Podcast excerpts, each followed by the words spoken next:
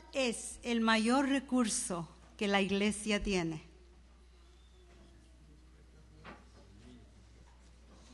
Pregunto nuevamente. Parece que no están muy convencidos. ¿Cuál es el mayor recurso que la iglesia tiene? Los niños, díganlo sin temor, los niños.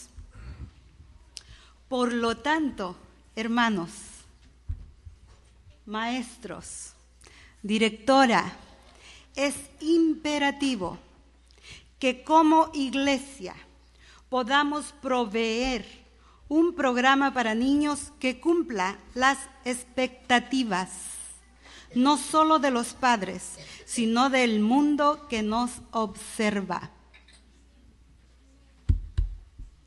No solamente de los padres, sino del mundo que nos observa.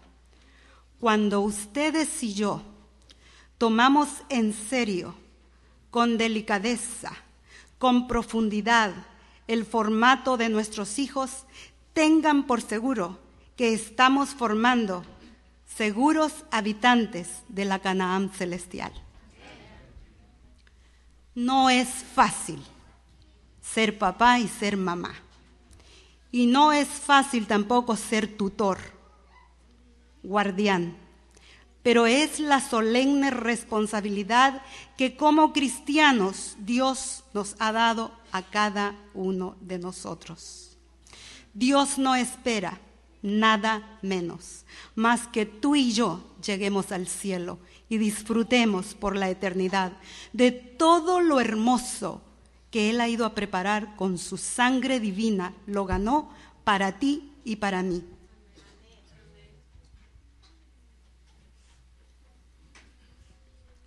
Como padres, ¿cuál es la expectativa de cada uno de nosotros?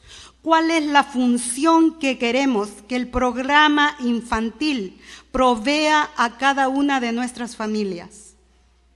Yo por lo menos si tengo hijos en edad de formato, quiero que mi niño tenga hábitos, pensamientos, actitudes, resoluciones y una conducta irreprochable. Yo ya sé lo que ustedes están pensando. Ese es el deber de los padres. Pero déjame decirte también, querido hermano, maestros, consejeros, directores, que es mía la responsabilidad cuando asumo la responsabilidad de enseñar a un niño en los clubs de la iglesia. Con razón, el sabio Salomón escribió en Proverbios 22, 11. Si tenemos visita, quiero que abramos la Biblia. Yo sé que todos lo sabemos de memoria. Y es para nosotros un hábito repetirlo. Vamos a abrir la palabra del Señor. Y cuando la tengamos abierta, les voy a pedir algo. Solemnemente, padres, pongan su mano sobre Proverbios 22.6 y vamos a buscar al Señor.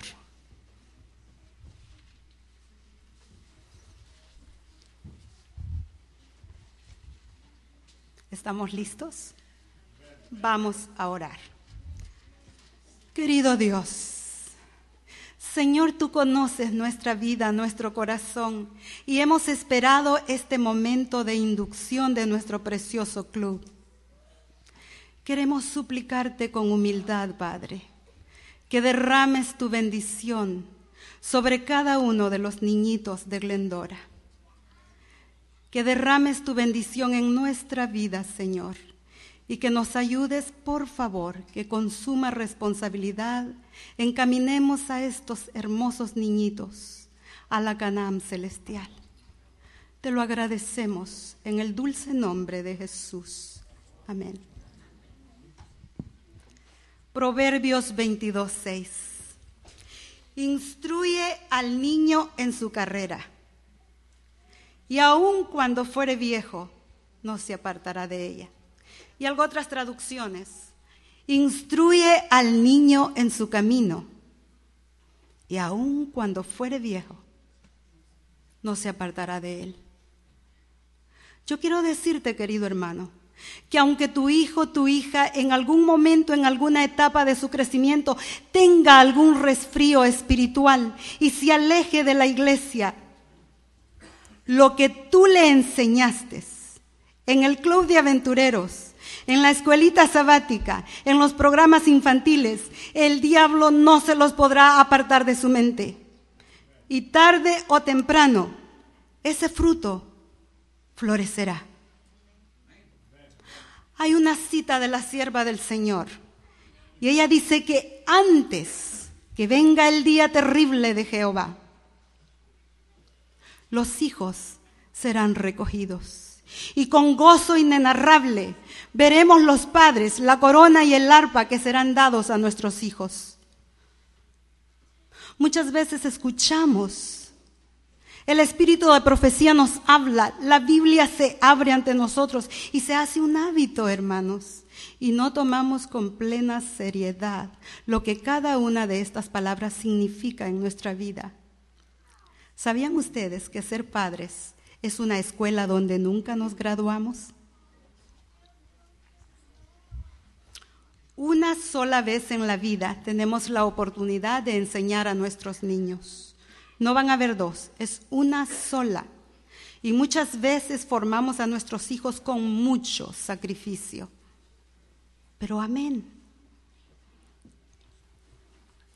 Quiero llevarlos, vamos a la Biblia, por favor, vamos a buscar a Mateo, lo que ya fue nuestra lectura bíblica. 19.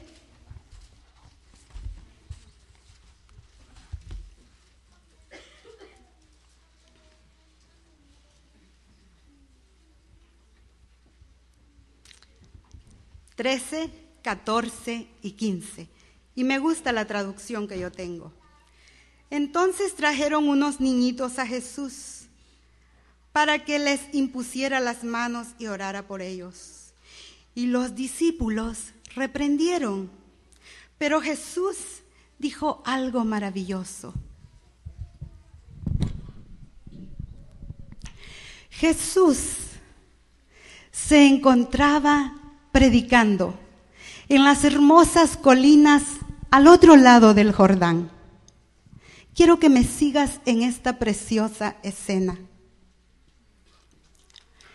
Jesús predicaba a una vasta muchedumbre. Cada uno de ellos quería aprender las maravillosas enseñanzas que su amado Maestro les estaba impartiendo.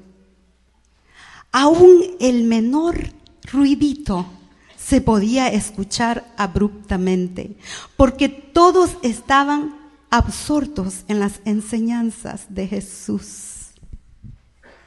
Más de pronto se oye un ruido. Mira qué hermoso. Hemos encontrado a Jesús. Hemos encontrado al Maestro. Jesús, Jesús. Gritan aquellas madres ansiosas, felices. Por favor, Jesús, y entonces los amigos de Jesús, los discípulos, con caras serias, dicen, ¡Shh! cállense, no molesten al maestro. El maestro está haciendo cosas más importantes que estar con sus niños. Me imagino la escena. Pero, ah, maravillas de maravillas, con la santidad con la hermosura y la dulzura que caracterizaron siempre al buen maestro, se da la vuelta. Mira a las mamitas. Baja hasta hacer contacto visual con cada uno de los niñitos y entonces se escucharon las maravillosas palabras que quedaron plasmadas en esta porción de las Santas Escrituras. No lo olviden, queridos padres. Mateo 19, 14. Dejad a los niños, venid a mí, y no se los impidáis, porque de ellos, porque de ellos es el reino de los cielos. Querido papi, mamita, cuando te sientas cansado, abrumada y no tengas energías, cae de rodillas, deja la siesta en casa y trae a tu niño al club de aventureros. Hay estadísticas, queridos hermanos, que un niño que participa activa regularmente en un club de aventureros, el 87.9% de estos niños cuando llegan a la escuela están más aptos para ser niños que se adaptan al ambiente que le ofrece la escuela.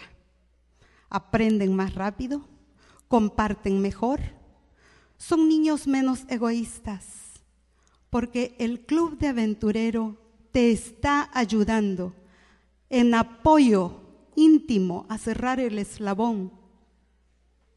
Por lo menos tres cosas están sucediendo en un club de aventureros. ¿Tú sabes cuáles son? ¿Cuáles son?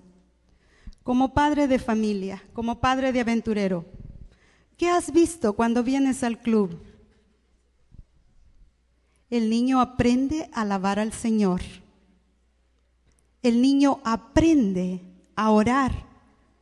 El niño aprende a respetar.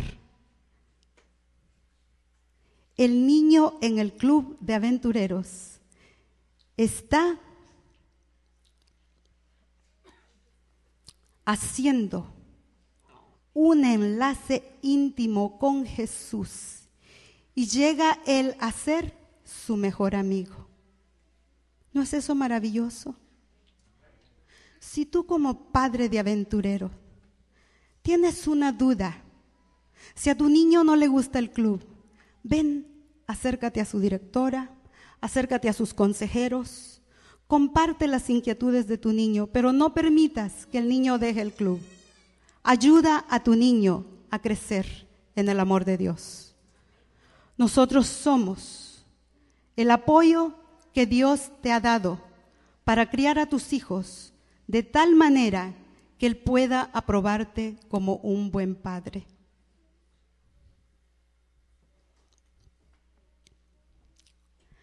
Quiero decirte que en esa escena los niños estaban un poquito asustados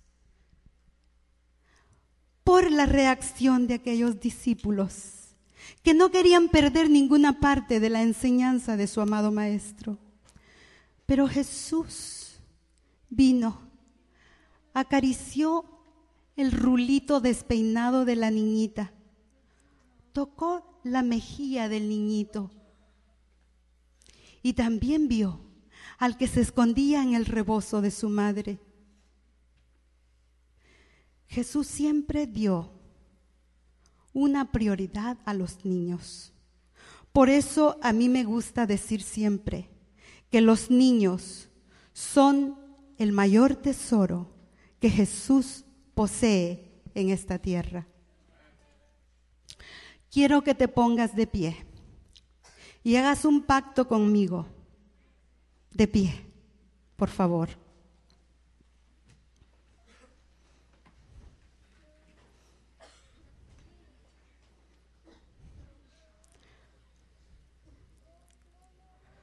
Yo lo voy a decir y ustedes pongan su mano. Prometo con la ayuda del Señor cumplir el mandato de Dios y cumplir la función para la cual el Señor me ha llamado. Ayudaré a cada niño a ser obediente, puro, leal, amable, respetuoso, atento, ayudador, alegre y reverente. Que el Señor les bendiga.